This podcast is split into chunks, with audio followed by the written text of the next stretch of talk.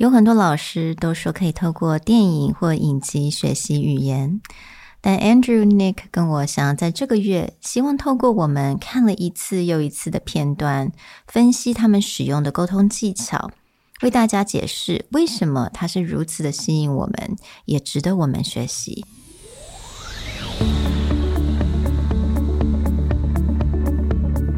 Hello，欢迎来到 Executive Plus 主管与沟通力的 Podcast。I'm Sherry, an educator, certified coach, and style enthusiast. 我相信专业有效的沟通是语言跟逻辑的完美结合。And I'm Nick, a startup consultant, corporate trainer, and late night gaming junkie. I believe great communication requires the right mindset and solid frameworks.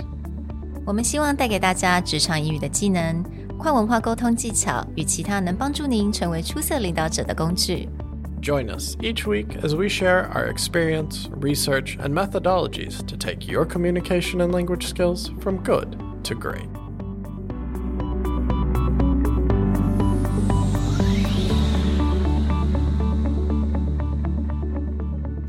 Hey, everybody. Welcome back to the Executive Plus podcast.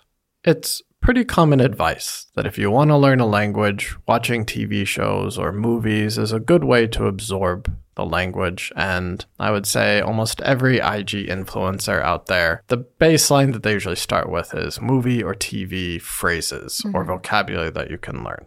This month, as we look into the next theme that we wanted to tackle, we did come back to how do movies and TV affect us? But not just, oh, what vocabulary or phrases you can pick up, but really looking at, at least for Sherry, Andrew, and I, what are those series of television shows that you just go back to over and over again or the moment you finish the series, you just start back at episode one because there's something in there that's so compelling and grabs you so much, either in the story, character develop, or the way that people talk, mm-hmm. that you just feel like you need to go back and see it again.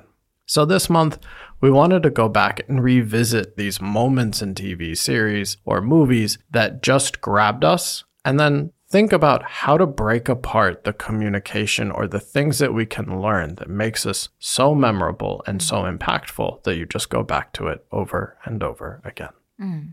So I think everyone knows that we do talk about TVs or movies occasionally throughout, especially during the English cappuccino era. Right. 所以 Andrew Nick 跟我其实，当然我们在 downtime 的时候，自己都非常喜欢看 Netflix、Disney Plus or you know all the streaming services。但是 我觉得有个 common thread 就是我们非常喜欢影集或者是电影，尤其是他们有很好的 writing。It's that dialogue and that conversation that really grabbed our attention, and we couldn't help but to really wonder, like, how did they actually do that? It's so clever. And that allowed us to kind of keep going back to the same clip or the same movies and just wanted to know how that can apply to us at work in our lives. And I think you hit the right word with that, which is dialogue. When you just take phrases or words out of context, there is quite a bit to learn. But I think in the types of shows that grab us, it is about conversation. It is about communication. It's about a dialogue back and forth and just how people really highlight either a personality or an idea or create drama mm. with the dialogue, this back and forth, and really the whole context of it.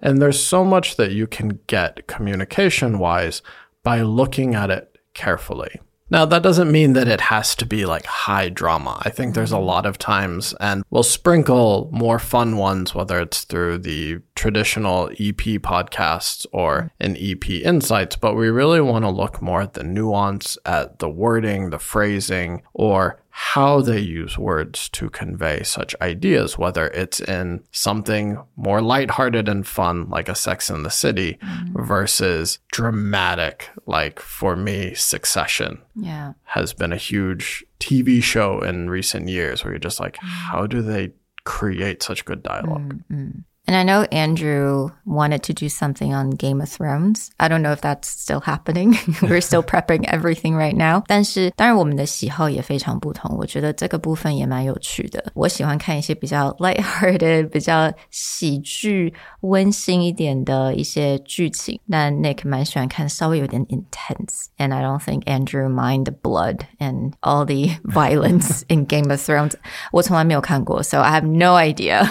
And I was told that's not for me to watch。但是我们希望透过像比如说 EP Insight 的部分，我们会 deep dive 到一部电影或者是一个影集，那他们是怎么样去 create 这个 dialogue，然后从这个 dialogue 我们可以学到什么样子的技巧。那当然，在我们的 EP podcast，我们也会分享一些不同的影集小小的片段，也会分享给大家所有真的是在人生或者是职场上很有用的。In this episode, we just kind of want to preview what's going to be looking forward to over the next few weeks. But if you want to prep and just kind of look at the type of dialogue or the type of communication that we're going to be breaking down. A few things that I will be looking at specifically this month are two HBO shows. Hmm. For those of you who have HBO's Go's streaming service, highly recommend these. The Wire. The Wire came out in the 1990s, but I have rewatched that series,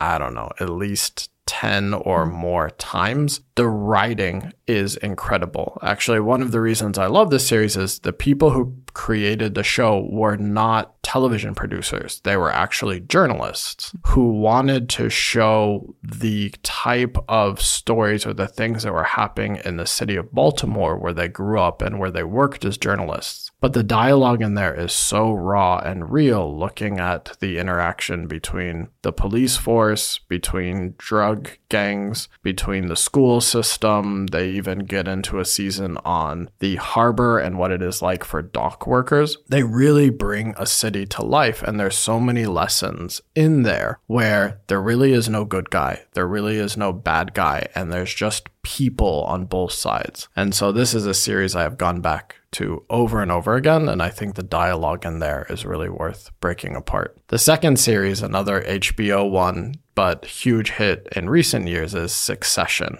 Succession is a drama that's supposed to mirror reflect Rupert Murdoch, the owner of Fox News and the entire conglomerate around the news organizations that he owns and his succession with his kids. Why I go back to Succession, and as soon as I finished watching the latest season that just came out, I immediately went back and watched back through the seasons, is it is the first TV show that I have watched where there is not a single good person in the show. Not not one. Like they're all terrible, flawed people, but something about the writing, something about the dialogue makes you want to watch their story, even though you're like, this is not a person you would ever want to have in your life. Now, for me, because I think Nick kind of mentioned that earlier, Sex and City. Sex and City is also on HBO Go. We're not trying to promote HBO Go, but just so happened that, you know, it does have a lot of our favorite shows. 如果看过 Sex and City 的朋友，你大概都会记得它有很多 Carrie 的一些旁白。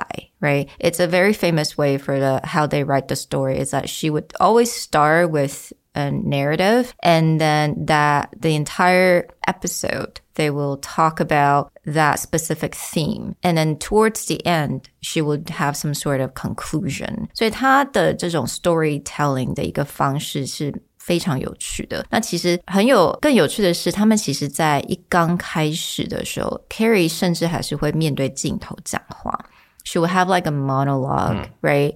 looking at the camera, but they actually switched out or they changed that way after season one. 所以它其实有蛮多我觉得很好的 storytelling 的一些方式。 Again，他们的角色说真的啦，以现在的角度去看的话，they're not really good people. They're also flawed. I think you know, like everyone, everyone's a little flawed. 但是当然，他们一些故事情节的话，I think there's a lot of debates going on these days about how Carrie is such a narcissist, but they're the way that they tell stories it's quite amazing so i definitely wanted to share some of the insights from that. I think what's really interesting about the way they open each episode is mm-hmm. that's about as close, at least to modern times that I can think of, of every episode starting with Once Upon a Time. Mm. So if you've listened way, way back, I think even before episode 100, we talked about the Pixar pitch. Mm. And so a lot of people might look at storytelling as, oh, once upon a time, that must be a very, very old story. But that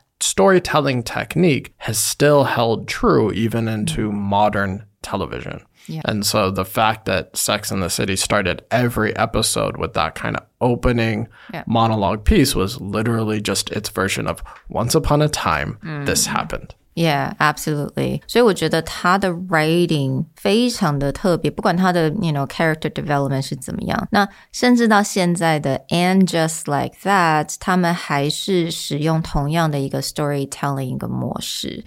So they will start with a a narration, kind of kick it off the theme of that episode, and then end it with a conclusion or kind of you know her own take on that particular topic.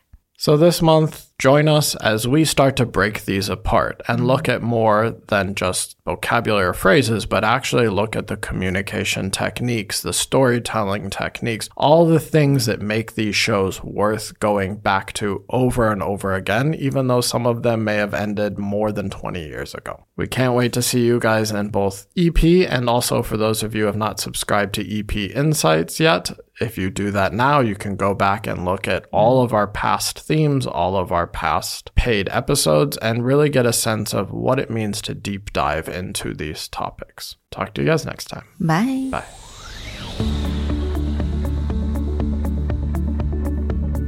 The Executive Plus podcast is a Presentality Group production, produced and hosted by Sherry Fang and Nick Howard.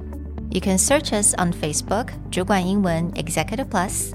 You can also find us on Instagram, Communication R&D, and email us at sherry at epstyleplus.com.